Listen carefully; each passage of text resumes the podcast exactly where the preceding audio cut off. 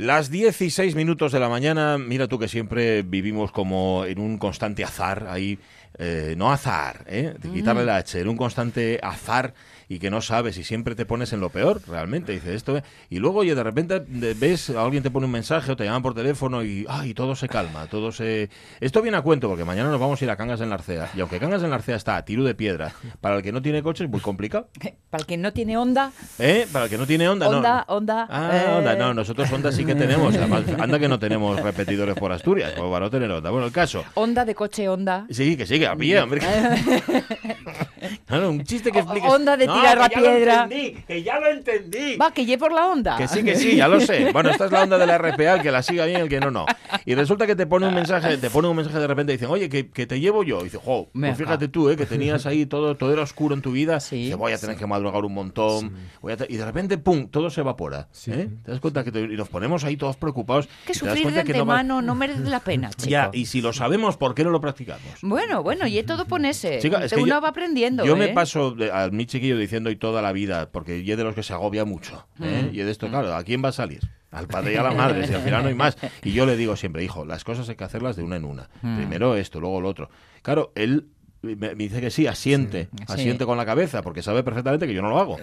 Claro, porque a estas alturas, claro, cuando tenía cinco años o seis, lo engañaba. Ya con casi 14, ¿qué lo voy a engañar? Sí. No, a estas alturas. Ya Pero- sabe que las cosas no. pues sí, pues sí. De hecho, le estaba diciendo al profesor Méndez Sanz, profesor, ¿qué tal? Muy buenos días. Buenos días. Le estaba días. diciendo, "Ah, no, lo más importante ahora mismo el programa este, que va hasta la... Y, y resulta que estás pensando ya en el de mañana. Sí, Ya no estás es pensando verdad. en el de hoy, como Es si el de hoy ya se hubiera resuelto. Y es mentira.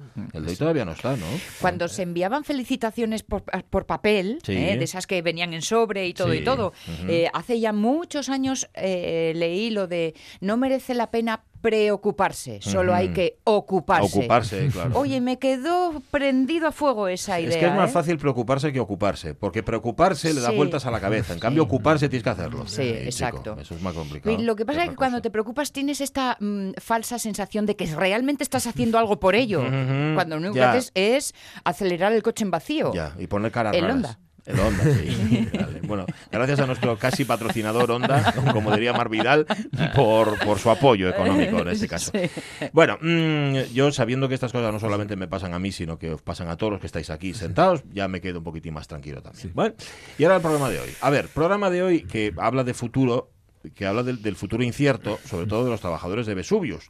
Sabéis que la planta de Vesuvius está en pie de guerra por motivos obvios. Hay un ERE de extinción, que se dice así, que suena realmente a, dos- a deslocalización, porque si se aplica el ERE es que nos vamos, ¿no? Sí, a sentencia de muerte, Totalmente. no solo Vesuvius, sino todo el tejido industrial asturiano está sufriendo esta transformación tremenda del paso del capitalismo industrial al capitalismo financiero, que es un capitalismo que no tiene localización Que no tiene y localización. que no tiene tampoco, un- desde el punto de vista del trabajador, una, una instancia que lo represente como fueron los sindicatos Mm. para el capitalismo industrial o los gremios para las sociedades eh, medievales. Entonces no tienes donde hacer pie ¿no? Es- es- y es como si todo resbalase. ¿no? Oyes lo de Alcoa Sí. y parece que no lo puedes agarrar. Y oyes ahora lo de Vesuvius, Mm. lo de lo que nosotros siempre llamamos Ensidesa, Cerlor, igual y ves que un mundo se está yendo y no tienes forma de retenerlo. Y las soluciones que se buscaron siempre son soluciones del pasado, es decir, mm, jubilaciones, eh,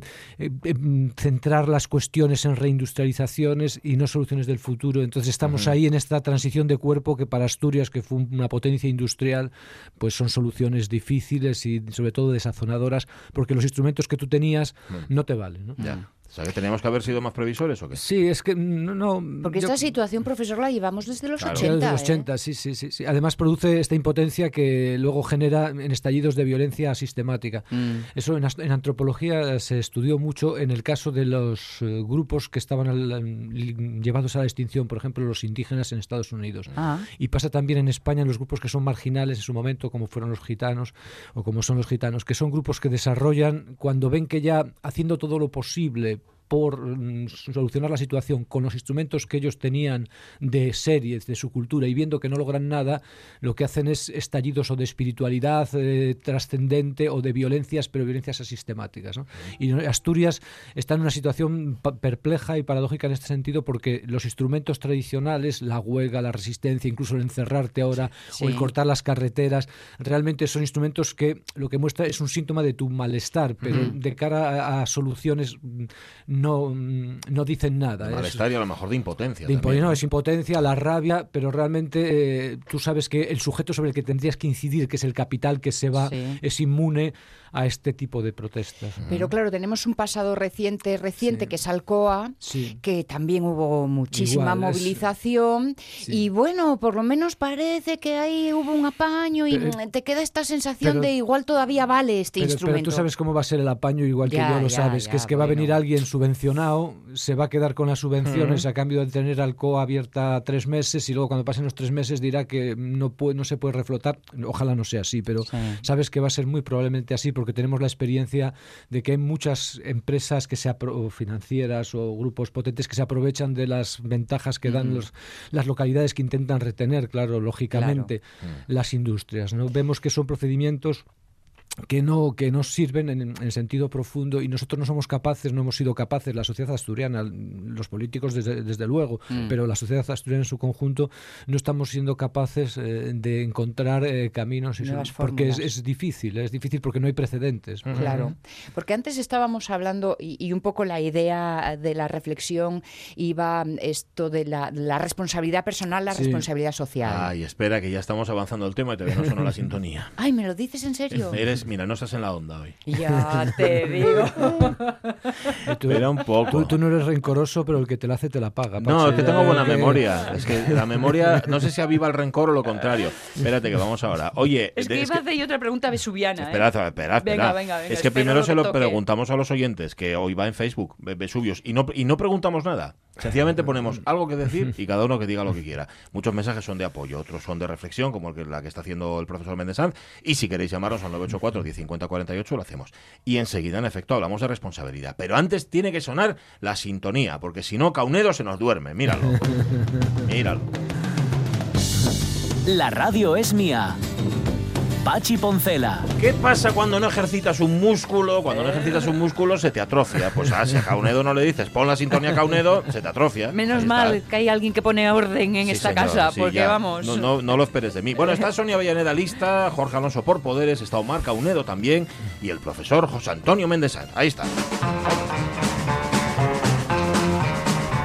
Que me estaba acordando, tú eh, citabas al COI, el profesor también, me estaba acordando de Teneco en Gijón. Teneco sí que hubo un no sé si pan para hoy, hambre para mañana, porque hay un ERTE planteado, etcétera, etcétera, por parte de Auste, pero que a veces se demuestra que, hombre, la, lucha... La, lucha es capital. La, lucha sirve de algo. La lucha es capital y además Asturias eh, debe mantener este, este fuego de lucha que, que ha tenido porque eh, en la lucha estará el germen de lo que pueda venir. La cuestión es que esta lucha no puede ser solo de mantenimiento, de, mera resistencia, sino que tiene una, que es una lucha por el futuro. Mm.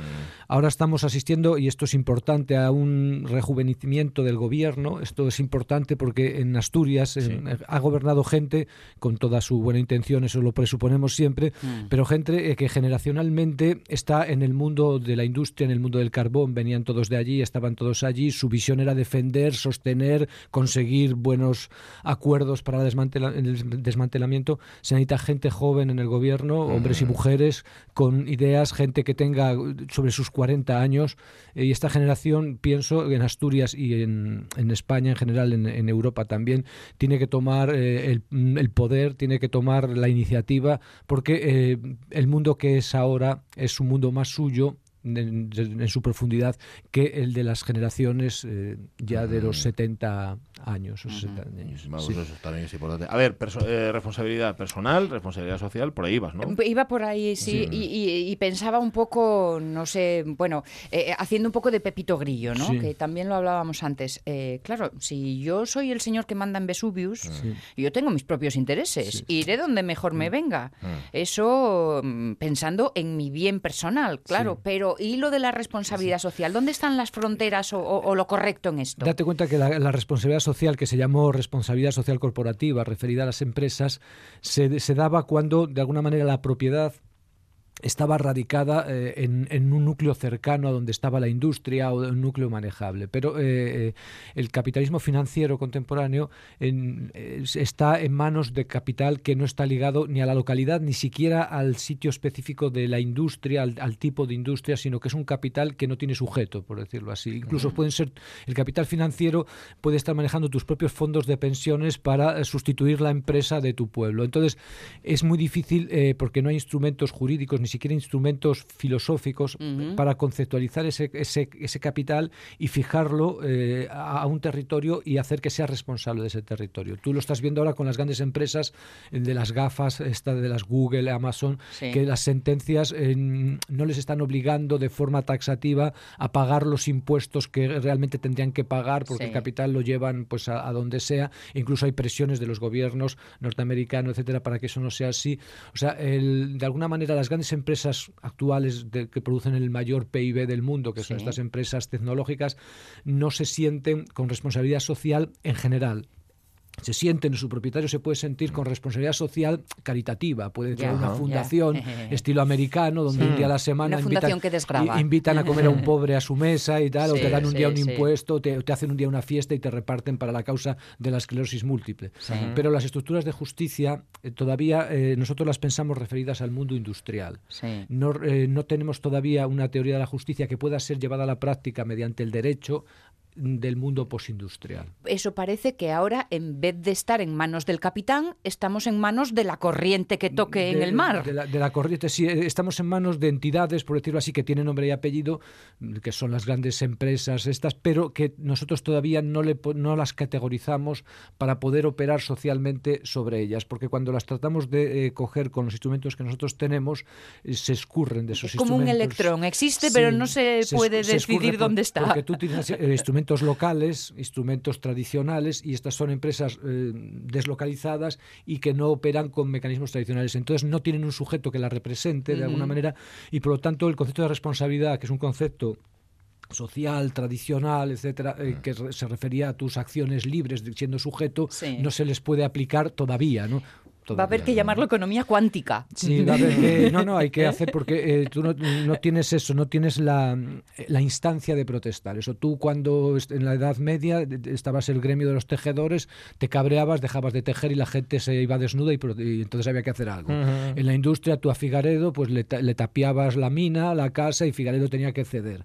Ahora, ¿qué haces? ¿Dónde están los lugares? Hay que irlos buscando. Y... Para que se fastidie el capitán, no como. Claro, hay que irlos, hay que irlos buscando y sobre todo hay que ir buscando en general y luego ir construyendo a la vez una economía local que esa, esa, economía sí que tiene eh, responsabilidad porque eh, se da sobre el propio territorio y es ya responsable por sí misma. Va a haber, va a haber que volver a lo de, mm, y perdonadme la imagen, escupir en la mano y chocarse las cinco. Sí, hay que hacer eh, elementos de ese tipo. Mm, por ejemplo, aquí en, Asturias se está haciendo los, estos tipos de parques de empresas que se hacen en Gijón, por ejemplo, que tienen una fuerte impronta asturiana local. Esos son formas de construir. Lo que pasa es que son formas que de alguna manera todavía no ocupan todo el territorio ni, ni, de lejos, por decirlo así. Pero la idea es esa, la idea es ir sujetando localmente, que ahí sí se da la responsabilidad, porque son relaciones de sujeto a sujeto de empresa comunidad en gran medida, aunque luego sean empresas que tengan proyección internacional, pero son internacionales desde lo local. Y no tienen esta pretensión de ser internacionales sin localización, que en el fondo están localizadas, pero em, tienen el capital distribuido por diversos paraísos fiscales y de diversos lugares. Entonces es una apuesta, tiene que ser una apuesta muy fuerte que además va ligada, por ejemplo, a retener a la juventud. Por ejemplo, en Asturias, ¿no? que tenemos este drama tremendo de que la gente joven se nos está yendo a chorro y la gente joven es el futuro, como siempre fue, es la idea. Entonces, este tipo de empresas se responsabilizan también fijando a la población local. y, no solo trayendo también a gente buena de fuera, etcétera, cumpliendo los dobles niveles, porque ahora ya hay que trabajar a este doble, eh, doble nivel y elaborar esos instrumentos categoriales, tanto jurídicos como económicos como psicológicos, de, pertenencia, de, de, estar obligado, de alguna manera, a volverse a localizar. ¿no? es, un problema muy, muy grave, ¿no? como estáis viendo. Estaba pensando yo en, esto de que se nos va los jóvenes y se nos va el talento. Igual habría que pensar en algún momento en atraer talento para También, las dos, es que es lo mismo. El día que nosotros retengamos a los jóvenes aquí será porque seremos lo suficientemente atractivos como para la gente. Pero ahora mismo ni, se quedan uno ni conseguimos traer a otros, ¿no? Asturias tiene una ubicación, aunque Cangas de Narcea quede muy lejos y esté ya tras mano, pero Asturias tiene una ubicación que podría ser perfectamente atractiva en, todos los, respectos. Eh, todavía no hace mucho hablábamos con, eh, que me aspen la memoria, pero una empresa asturiana de tecnología, de alta tecnología, que tiene como clientes a Google y a Amazon, entre otros, y que se instalaron en Somiedo. Se puede instalar en Somiedo. Tú cuando vas por Asturias, por esta Asturias profunda, y ves estos palacios, estas casonas, diciendo aquí podría estar la sede de cualquier gran empresa de, de la época postindustrial, poder vivir aquí 50 personas trabajando con sus familias, etcétera, en una calidad de vida alta, con el mar cerca, la montaña cerca, buena comida, buenos bosques, bueno de todo, comunicado a un, aeropuerto que te pone en, comunicación con cualquier lugar del mundo, también en, no necesitas Con lo bonito que suena, ¿por qué resulta tan difícil de que se convierta en realidad? Es difícil porque eh, ahora hay otros parece sitios... obvio, además. Sí, parece ¿eh? obvio, pero hay otros sitios que te están ganando mm, por la mano y porque en esos otros sitios... ¿Por la mano o por el bolsillo? Sí, pues no, no, es, a veces un esfuerzo de, concepto, de transformar el, concepto, de hacer una buena, una buena oferta. Nosotros no hemos trabajado ese territorio. Se empieza a trabajar ahora, ahora empiezas a ofrecer, por ejemplo, minas abandonadas o minas que se abandonan para depósitos, esto de los grandes ordenadores, de los grandes datos. Este tipo de iniciativas llega un momento en que se multiplica y cuando se multiplica, de alguna manera crea un territorio. Los territorios se crean de, la nada en este sentido con mucha facilidad. Nosotros lo vemos en grandes países, por ejemplo en Estados Unidos, o en, bueno, por, poner un ejemplo así siempre típico, que en Estados Unidos deciden dónde crean algo en, sobre el mapa que queda a 300 kilómetros de cualquier cosa lo crean y en 10 años es la quinta potencia del mundo en eso. O sea, hay una capacidad de crear, de transformar y de, estar dispuesto a vivir. Lo que pasa es que nosotros tenemos muchas inercias eh, de imaginación, sobre todo. Inercias de imaginación, qué buena frase. A ver, que la empresa está en la nube, entonces también, lo mismo que todo ahora mismo está en la nube, las empresas también, porque no están eh, localizadas, con lo cual la ética también, la ética de las empresas también es una nebulosa es que total y absoluta. Claro, la ética depende siempre de, de los factores factores corporales y somáticos. No es que haya una ética y luego tú la vas aplicando, sino que la ética va florando en un tejido de relaciones, luego con diversas opciones que implementan más o menos un territorio. Eso es la ética. Entonces, si nosotros creamos eso, un territorio potente, eh, o, se va creando, lo vamos iniciando, realmente eh, puede surgir ahí una ética de la responsabilidad, una ética de crear país, como se dijo siempre, ¿no? Donde tú realmente te sientes sujeto y objeto de todos los procesos en los que participas. Es una cosa así bastante, bastante posible.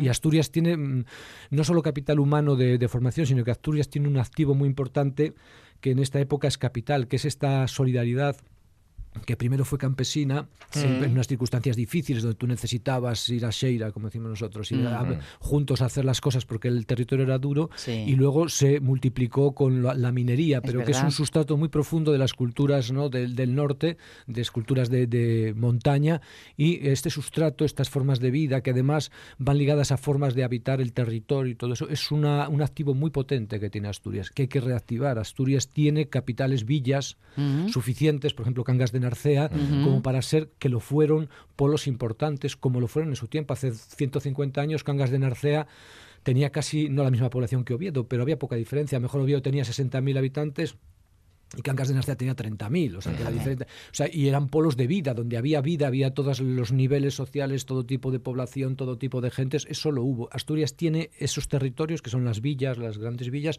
tiene el capital humano eh, y tiene la estructura social, mm, antropológica, de solidaridad, de hacer las cosas juntos, y luego tiene la potencia de celebrarse a sí misma. Lo que mm. Asturias está encantada de haberse conocido cuando se junta y tal. Y, nos falta que la chispa iniciática. Sí, sí, y entonces eso está ahí y eso es el 80% de lo que se necesita.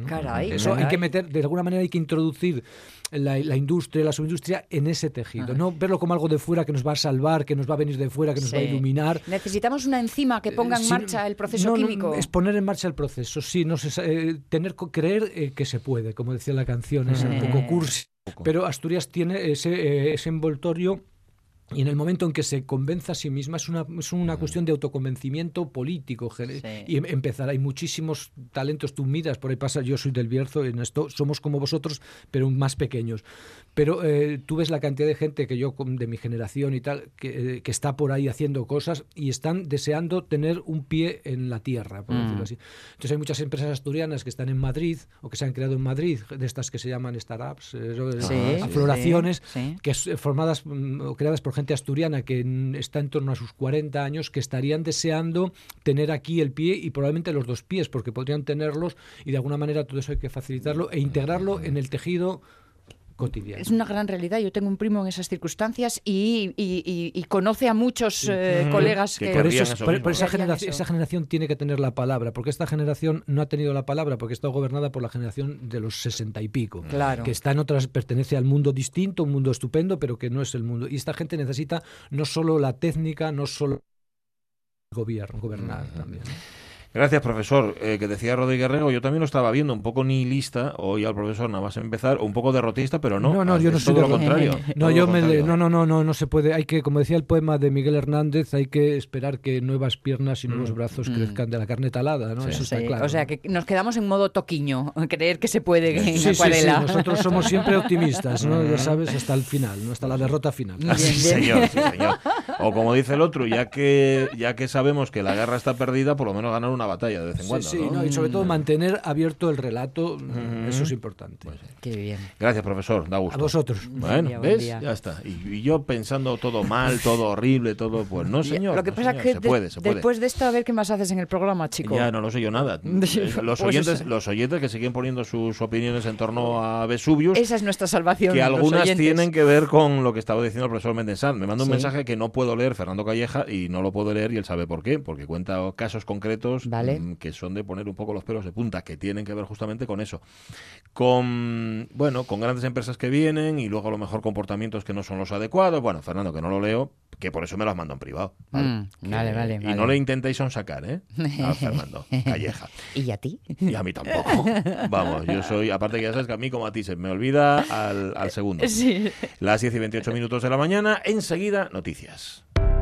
Caja Rural de Asturias, la caja de las empresas.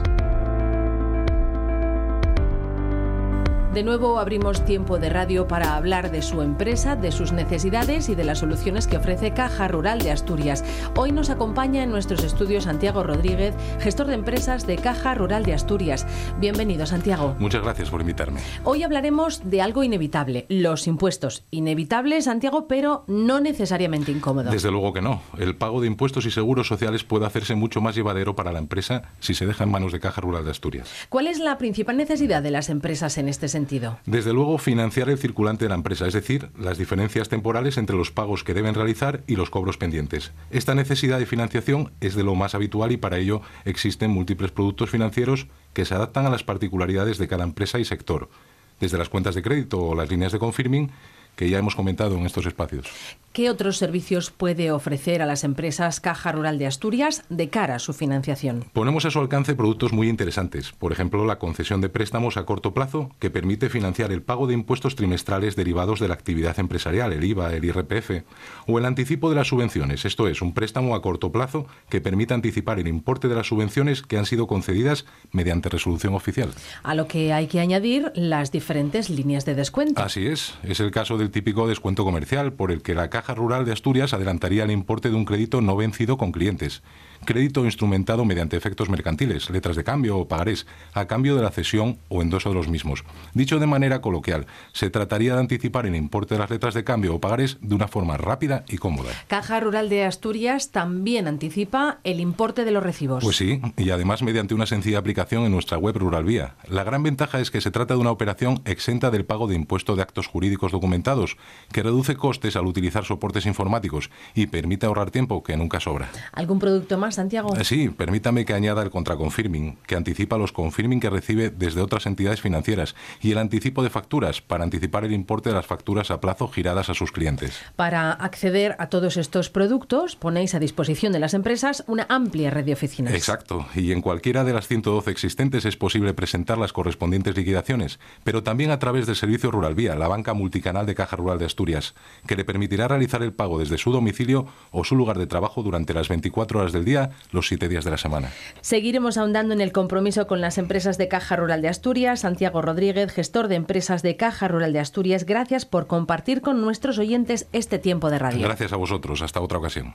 Tu empresa evoluciona y cada momento tiene su necesidad. Transformación digital, expansión internacional.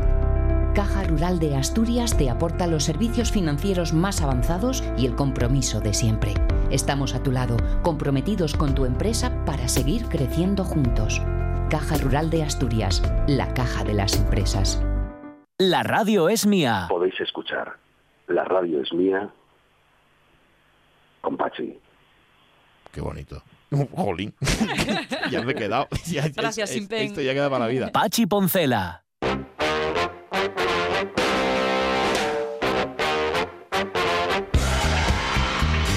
Las 10 y 31 minutos es imposible que a Ramón Redondo le haya dado tiempo. Esto lo tiene que tener preparado el día anterior. Todos los cumpleaños de cine, que fíjate, ayer ni siquiera los pudimos repasar, así a lo tonto, ya no puedes perdonar. Ramón, pero no puede ser que a, las, que a esta hora 10 y 31 lo tenga ahí todo, todo listo. Bueno, es un fenómeno. Em, a ver, que ah espera las noticias es que estoy un poco despistado mira dice dice el titular no sé si estaréis de acuerdo tener hijos te hace más feliz pero hay que esperar 30 años para notarlo. Voy a ser mamá. Voy a tener un bebé para jugar con él, para explotarlo bien. No puede ser más desagradable la canción, la voz, todo, ¿eh? bueno, las voces de los dos. Bueno, lo que estamos. A ver, esto, esto tiene que ver con investigaciones. Como siempre. 30 años. Si 30 años tienes que esperar, yo pues, estoy casi a la mitad del camino.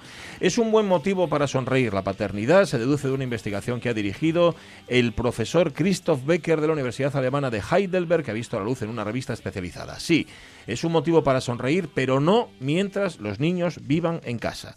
Teniendo en cuenta que aquí hasta más de los 30 los chavales no se van del hogar paterno o materno, entonces no hay nada que hacer. Ojo, en Dinamarca la cosa cambia, ¿eh? los nidos se vacían en torno a los 20. El mm. estudio, el estudio que se, ha hecho en Heidelberg, tú dices un estudio hecho en la Universidad de Quinten-Plunta y dices, vale, te lo mm. tomas como a chufla, ¿no? Es como si lo hubiera hecho, no sé, un bueno, estudio aparecido en la revista de Simao. Mientras suene extranjero, ya, me lo creo todo. Pero ¿eh? alemán, tú dices alemán Heidelberg, eso es una, una seriedad. eso tiene un plus. Sí, señor. Bueno, el estudio este dice lo siguiente. Bueno, analizó la carga económica, afectiva y social de la paternidad, la importancia de la prole cuando es adulta en personas de 16 países diferentes mayores de 50 años que valoraron su bienestar emocional. La impresión unánime. Las personas con hijos independientes se deprimen menos y tienen mayores probabilidades de alcanzar una estabilidad económica. Hmm. ¿Hacía falta un estudio para esto? O, sea, que las cosas empiezan a ir bien cuando se van. Claro, cuando se marchan, porque ya pero entonces... viven su vida, la responsabilidad es suya. pero entonces igual empezamos, atajamos por los prados. Que marche cuanto antes. No, y empezamos no teniendo. Oye, vamos a ver. Pero tú, vamos a ponernos en el caso de que ya lo tengas, ¿vale?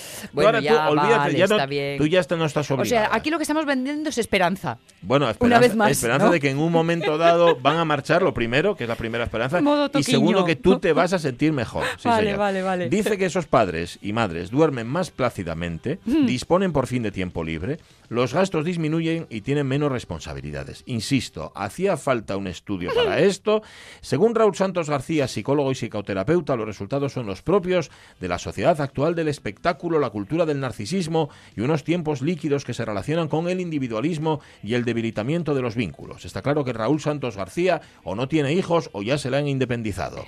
Porque si cuento la tarde que tuve yo ayer a costa de unas llaves que quedaron dentro de casa, no os lo creéis. ¿Vale? Y esto tiene que ver con tener hijos. Claro, si no tuviera hijos, si hubiera si, en lugar de fíos tuviera un perro, el perro no deja las llaves olvidadas en ningún sitio. Bueno, bueno, bueno, cuidado, que tú estás dando causa efecto muy rápidamente, que el problema igual y por tener llaves. Ya. Mm, bueno, ya, también es verdad. ¿Eh? Ah, pero ya, porque ya es mayor. Pero no lo suficientemente mayor. Porque tiene 13 para 14. Si tuviera a lo mejor 16 años más, la cosa cambiaría y yo sería más feliz. Las personas con hijos, dicen, experimentan una mayor cantidad de emociones positivas y encuentran en ellos mismos el significado de la vida. Bueno, parece ser que es así. Sea como sea, chavales, chavalas. No esperéis a que cumplan 30 años los chiquillos, los que tengáis hijos, claro, hay que buscar el justo medio. Sí, Lisa. Hemos estado nadando como creo que ya sabes y eso nos ha despertado una gran afición. Hemos llegado a la conclusión de que la única salida es que compres una piscina. Y antes de que mm. respondas debes pensar que tu negativa supondría meses y meses de... ¡Cómprala, cómprala, cómprala, cómprala, cómprala, cómprala, cómprala, cómprala, Lo he entendido. Mm. Celebremos nuestro nuevo acuerdo con una combinación de chocolate con leche. Bueno, ya con eso, y luego ya lo de la piscina ya lo iremos viendo, ¿no? Claro.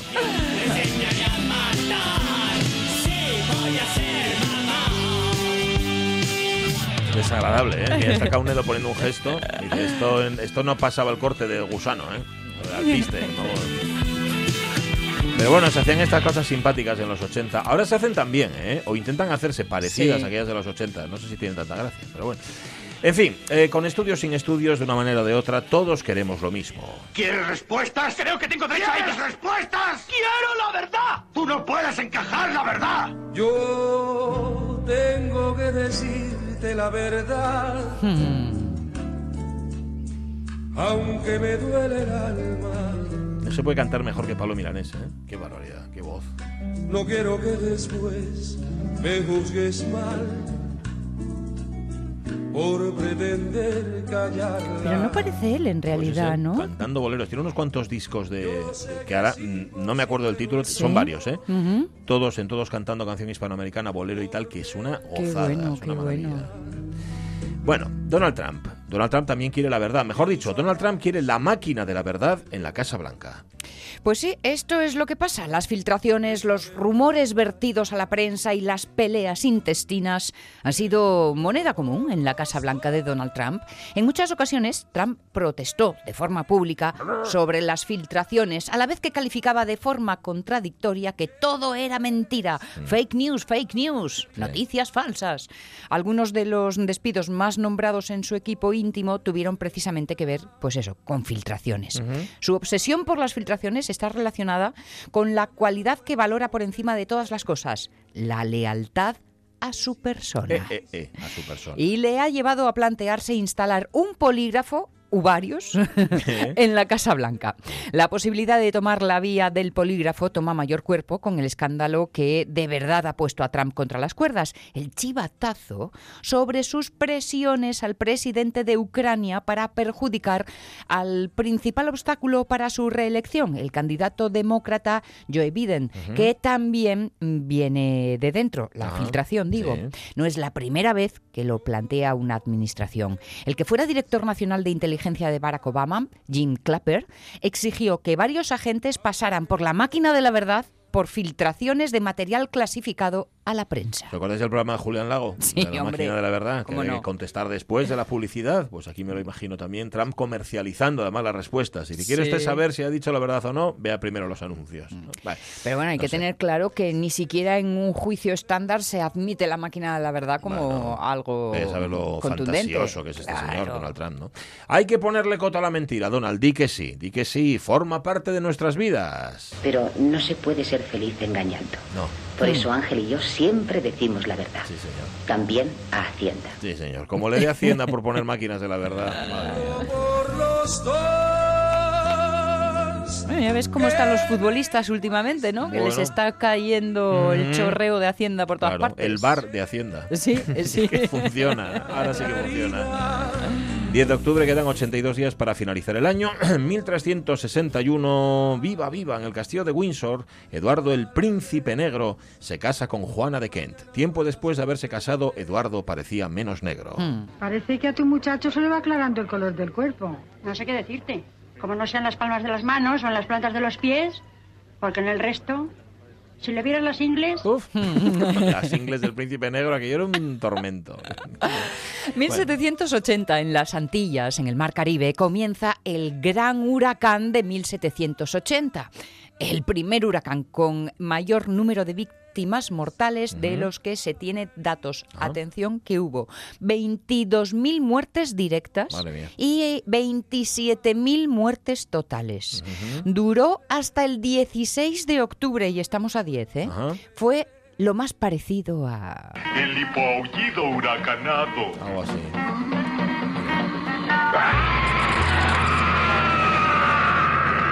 Huracán.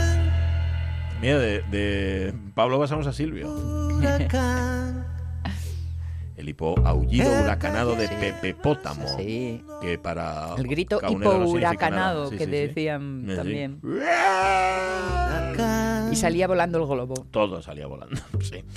Año 1911 en China, el emperador chino Pu Yi abdica, por lo que la dinastía Manchú pierde el poder y se produce la revolución de Xinhai que dará nacimiento a la República China. El pobre Pu Yi tenía dos añinos cuando llegó al trono y cinco cuando tuvo que mudarse a la ciudad prohibida. Los maestros no ganan lo que tendrían Ay, que me lo ganar. salté, ay, que me lo salté. Sí. Pon- pon Ah, el- es Mira, que- pon el siguiente, cámbialo, porque así no repito lo de Puyi. Pon y luego ponemos el otro. Venga, Puyi. Puyi. Ven aquí. Qué pequeño eres. ¿Tienes miedo de mí? Todos lo tienen. Soy la gran emperatriz y he vivido aquí durante mucho, mucho tiempo. A los hombres no les está permitido entrar de noche en la ciudad prohibida. Ni siquiera a los niños como tú. El único hombre que puede vivir aquí es el emperador. ¿Vas atando cabos? Sí. Pero el Claro. emperador- Aquí el emperador, no, el emperador murió, Sí. a los hombres no pueden entrar aquí, Sí. ¿qué haces tú aquí de noche? Próximo emperador. Era un niñín Puyi, eso es el último emperador, la Eh, película de me Bertolucci. encanta esa película, Ujú. me encanta. La escena en la que el nenu, el pobre, está, lo pasa tan mal, está tan solo, no tiene Mm. amigos, y para tocarse con los amigos le ponen una tela blanca, ¿os acordáis de Ay, eso? sí. Ujú. Y entonces se va am, restregando Mm, contra sí. todos los amiguinos, pero sin, sin verse, Sin, sin verse, claro. ni tener tacto y el, real. y el personaje del profesor, que es Peter O'Toole. Sí, sí, sí, no está. Esa peli me encanta. Pues, bueno, 1700, 1839. Ahí estamos. Ahí es cuando nace en Ronda Francisco Giner de los Ríos, filósofo y pedagogo español, creador de la Institución Libre de Enseñanza, inspirador de la residencia de estudiantes, las colonias escolares o las misiones pedagógicas. El caso es que creía en los maestros. Los maestros no ganan lo que tendrían que ganar. Ellos son las luces de la República. Sí, señor, y siguen siéndolo, aunque se le sigue tratando mm, no tan bien como se debiera. Hace 100 años justo, 1919, en Viena, Richard Strauss estrena su ópera Die Frau ohne Schatten, que significa La mujer sin sombra. Todos los años cae en las efemérides y cae por este final.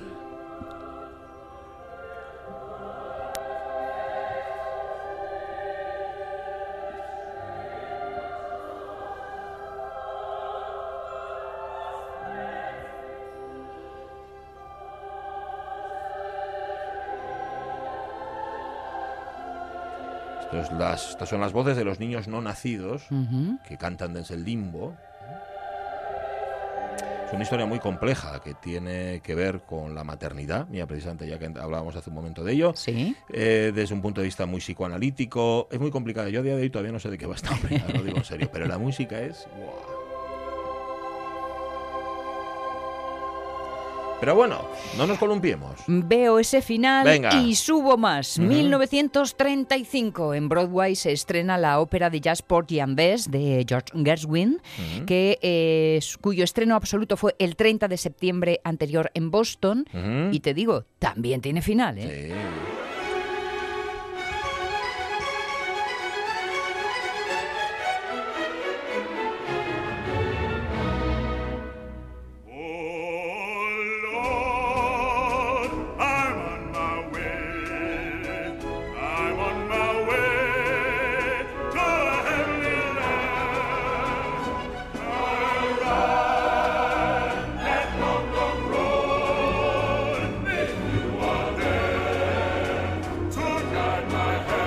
Señores corriendo con sombrero en blanco y negro. Bueno, estos señores, bueno, más bien en negro que en blanco, porque por ves es la primera ópera, aquí dice ópera ya es ópera negra, hmm. y eso que está compuesta por blancos, y blancos además judíos, con lo cual es un poco todo muy contradictorio. El caso es que tiene un final como feliz, aunque es Porgy que se va a buscar a Bess, se va a buscar a la gran ciudad, aunque Bess pasa bastante de Porgy, para que no vamos a engañar.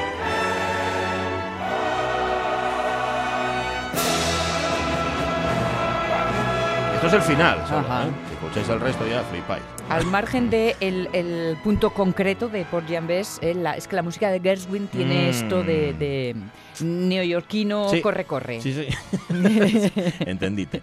Año 1984 en la localidad de The Dalles, en el estado de Oregón, miembros de la secta rajinés del gurú Osho dan por finalizado el atentado bioterrorista Osho. ¿Qué fue lo que hicieron? Envenenaron con la bacteria de la salmonela las barras de ensaladas de 10 restaurantes locales. Se enfermaron 751 personas, pero en contra de lo que quería la secta, ninguna falleció.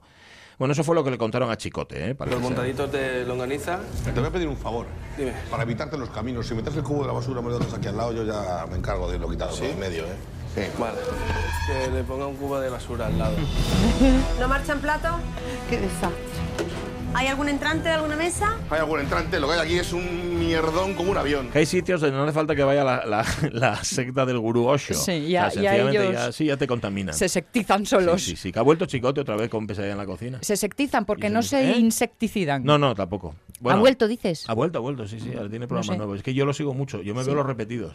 Yo ¿eh? me pillo viéndolo, mm, ¿sabes? De eso de que cuando te encuentras por ahí de casualidad y de repente te das cuenta de que te has quedado. Sí. Yo me río mucho. En la parte de lo de sucio a mí es lo que me... Te da un poco de... Sí. Mm, sí. Ah. Siempre... Dejadme ir. No, no, a mí no. A mí dejadme marchar. Oye, la última de todas. 2009. Muere en Madrid a los 73 años Luis María Aguilera Pica. Vamos. Luis Aguilé, el cantante hispano-argentino. Esta noche daré una gran fiesta porque ya ha salido la ley para la siesta. Yo que siempre dormía en la mañana, gracias a la ley dormiré por la tarde. Y con mi 20 horitas de sueño y dos de trabajo a todo que arde. La ley de las siestas, era el Frescales, que es una de las mil canciones, yo no sé cuántas canciones compuso Luis Aguilé, pero era un tipo que, claro, si no fuera porque todas las canciones eran así como chuscas, dirías tú, qué talentazo tenía. Y lo tenía, ¿eh? A mí me parece un talento Luis Aguilé. Otra cosa es que ya lo, veas por el lado folclórico y entonces ya no te haga tanta gracia. ¿Tú hablaste con él alguna vez? Sí, le entrevisté, le entrevisté, buf, mm. hace la peripolca. Murió 10 años, ya te digo. Venía a actuar a Mieres. Ah. Y mantenía esa imagen de Dandy Picarón va por secuela. Ajá, pero no coló, ¿eh? me parecía a mí que no, que no había colado. Fernando López Cancia, ¿cómo estás? ¿Qué tal? Muy bien.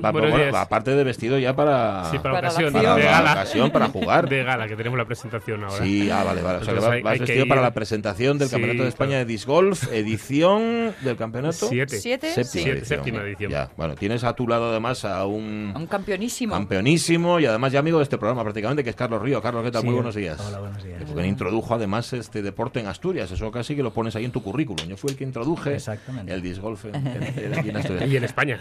Y en, España, ¿no? España. España, sí, sí. Oye, eh, de esa forma es muy fácil ser cuatro veces campeón, ¿o no? Sí, sí, sí. Siendo el primero. Está chupado. Bueno, no lo sé.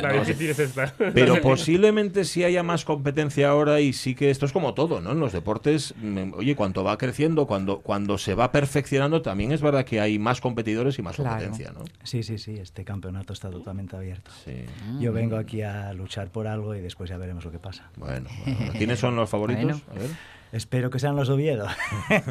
Yo diría los que llamamos los primos, Miguel Caparrós y Carlos Fernández Ortega. Mm. Y después hay un chico ahora joven en Cádiz que mueve mucho y que igual da la sorpresa. Bueno, bueno. Estamos hablando de qué media de edad. Tensión.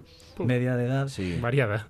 Muy variada, ¿no? Media edad del torneo en general o de los favoritos. De, los favoritos, fíjate. No, estos ya habla, entre estos chicos será de 20 y poco. 20 poco. La media entre ellos sí, la rompes tú. Vale, bueno.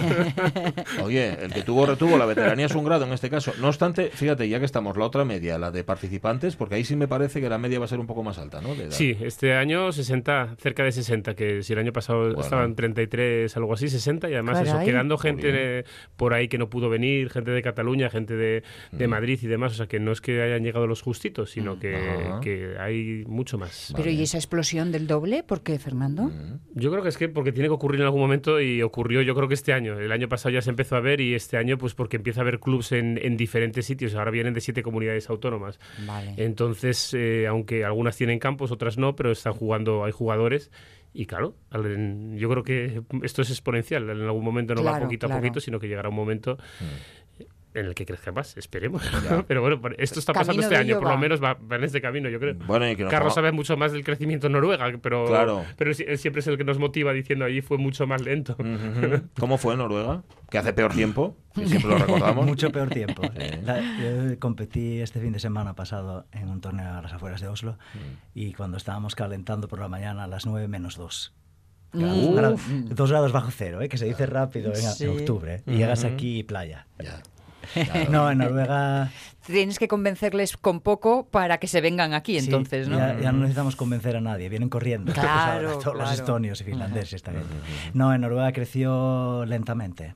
Yo creo que en Noruega tuvimos e, es un poco diferente porque hay otro, otra disciplina que se llama Ultimate, que es por equipos, y al principio Noruega es la disciplina que lo dominaba todo, después cambió un poco y se movió todo hacia el disc golf, pero yo creo que los 10 primeros años tuvimos solo tres campos en Noruega. Fíjate. Entonces aquí llevamos como seis o siete, ni me acuerdo. Aquí tenemos dos solo en Oviedo. No, en Oviedo tenemos cuatro. ¿Cuatro ya? Tres, tres y en, en Morgal cuatro. Sí, sí. En el centro asturiano tenemos otro. Entonces esto se mueve mucho más rápido que en Noruega. No, no, no, está claro. Y contribuye, volvemos a lo mismo, el tiempo, la, bonanza climatológica, me imagino. Pero bueno, tiene que haber también otro pozo, ¿no? Tiene que haber afición. Bueno, yo creo que es que es un deporte muy fácil de asimilar y de, o sea, puedes empezar hoy y sabes jugar perfectamente, no tiene ningún ningún eh, secreto en realidad. Y, encima es bueno, bonito y barato. De todo. Mm. Es mucho más barato que el golf, es mucho más barato lo que es todos los discos y esto es mucho más barato también. Mm. Entonces es fácil de empezar a jugar y en cuanto empiezas a jugar te quedas un poco colgado, me parece. Mm. Vale, este disco que tengo aquí, ¿cuánto vale? Ya que estáis hablando de precios, habéis sacado vosotros este, tema, ¿eh? este, es, este, es del plástico bueno, este es el más de los más carillos. Eso lo vamos a decir que es de los más carillos porque es el regalo que vamos a dar a todos los jugadores y jugadoras, ah, pero sobre 18, 18 euros yo creo por el plástico que es. Pero puede haber discos de 10, de 10 12 euros. ¿Y qué más material necesitas para jugar al disco? Nada, eso es el secreto de todo esto. En realidad necesitas dos cosas. Un disco, te vale con un disco, puedes jugar perfectamente una ronda con un disco, un campo. Un campo municipal que no te cuesta un disco de 18 euros, puedes hacer, o sea, jugar todo lo que quieras, entrenar todo lo que quieras. Más barato imposible. la verdad es que sí, claro. Pues es otro de los motivos, ¿no? Para que tenga éxito un deporte. Si resulta que no te tienes, primero puedes jugar desde el minuto uno, que lo que más te cansa de un deporte es tener que, oh, la vez. Sí. lo que pasa es que esto Carlos, espera, esto Carlos lo está diciendo con la boca pequeña. Puedes empezar, pero, para jugar como tú no se juega así desde el principio, ¿no? Es decir, hay una progresión, hay una mejora siempre. La, la, cuestión es que todo es relativo. Mm. Entonces al principio compites con los que están a tu nivel, que es lo que hace la gente. Son pandillas que juegan, entrena mucha gente, jamás compite no les gusta competir, lo que hacen es jugar. En Noruega se ve todo el tiempo, los campos, 80% de todos los campos en Noruega, hay 210 campos ya. Mm. En Noruega es gente que no compite, es gente que solo juega con sus amigos. Hay gente que entonces le pica esto un poco más, empiezan a competir y se convierte en otra cuestión.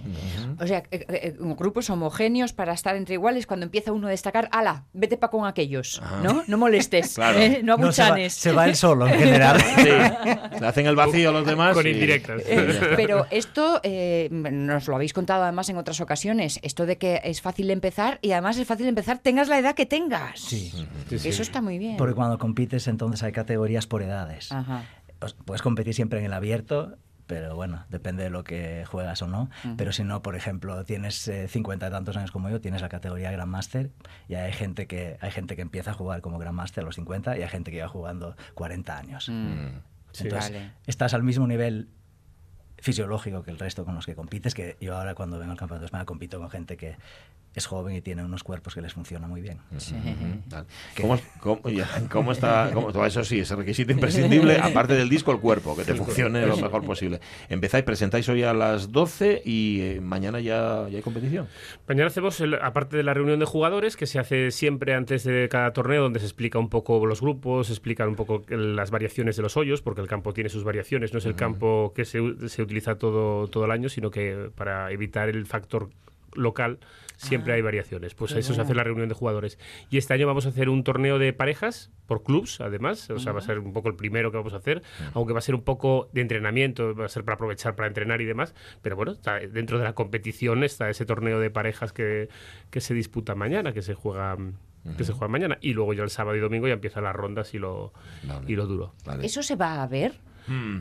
Eso se como, va. Como el golf, sí, ¿no? sí, que un, eh, el público va y os hace corrillo. Y... No, no, la gente va y hombre, muchas veces depende del tiempo y depende, pues, eh, pues mira, esto, programas como la prensa, o sea, como este, Esto la prensa y demás, mucho. nos ayuda muchísimo a que vengan. El Claro. otro día todavía pasaba un hombre y dice, os vi en el periódico el otro día y demás, y, y entonces subió por ahí a echar un vistazo. Sí. Pero sí, sí, sí, la gente se acerca, lo ve y, y además se ve bastante bien. Yo no quiero tirar nada contra el golf, pero yo, la verdad que soy hipermétrope y no veo nada. Pero nunca veo la pelotita, en la tele nunca la veía. Aquí sí Hombre, que el se disco ve, es más se ve fácil de muy ver. bien el disco y se ve además que se ve tan bien como mm, cosas que no te imaginas que puedas hacer tú con el disco, los hacen no yo, sino los jugadores aquí profesionales. Vale. Y está muy bien, muy bonito de ver, es muy espectacular.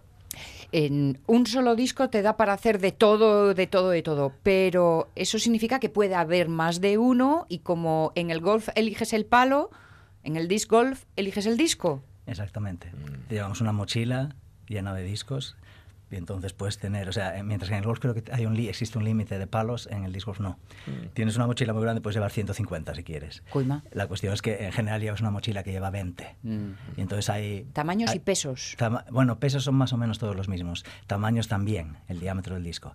Lo que es diferente es el- la textura del plástico, el perfil de vuelo, Ah, más rápidos, más lentos. Entonces hay gente, hay, muchos, hay muchas filosofías de juego. Hay la filosofía de juego que sería un disco por lanzamiento, que entonces tienes este lanzamiento y juegas con ese disco. Y hay la mía que es un disco para todo. Dale. Entonces, cuando jugué el fin de semana pasado, jugué con gente muy joven, tenían muchos 19, 20 años. Y al final de la ronda me dijeron, pero ¿cómo es- puedes tirar este disco y hacerlo todo con él? Sí.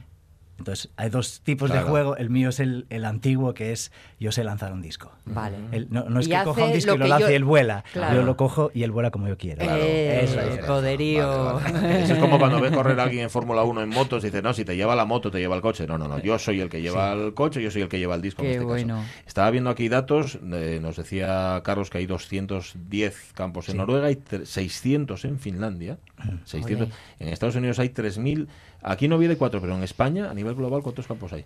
Como Más- está más creciendo menos. esto, ahora mismo yo diría sobre 13. 13, bueno, le queda, ¿eh? Le queda todavía, digo, para Sí, igualar sí, a Sí, sí, Noruega. sí, y pero bueno, yo creo que ahora el- yo creo que es más fácil pasar a los 26 Ya. ahora que, Sí, que- o sea, no van a pasar tantos años como... Pero como- Noruega, o sea, Noruega eso, yo creo que los primeros 25 años tendríamos hasta 10 campos. Diez. Y Mm. después, después de esos 25 es cuando entramos en el Consejo Superior de Deportes Noruego Mm. Y cuando entramos ahí nos convertimos en un deporte ya serio, sí. que es muy gracioso porque yo era igual de serio antes y sigo siendo serio después, pero hay como un lo límite ahí invisible y ahí es Ajá. cuando entra el dinero del Estado, Claro. somos más profesionales y entonces Mm. Es una explosión alucinante de campos. Que no- aquí todavía no entró el dinero No. del Estado en España. No, No, no lo aquí- vimos. No, ¿eh? Lo. Aquí seguimos siendo un hobby. Ya, bueno.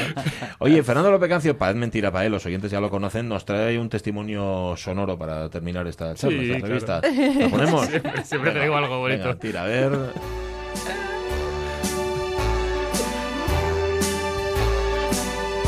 Comienza a contar, esto se acabó.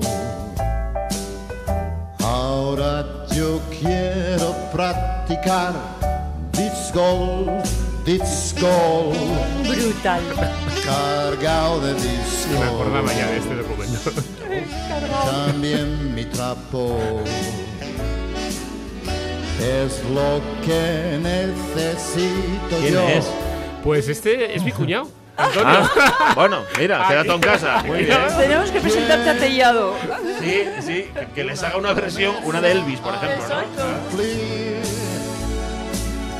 Quiero ser el rey del pop, el rey del drive.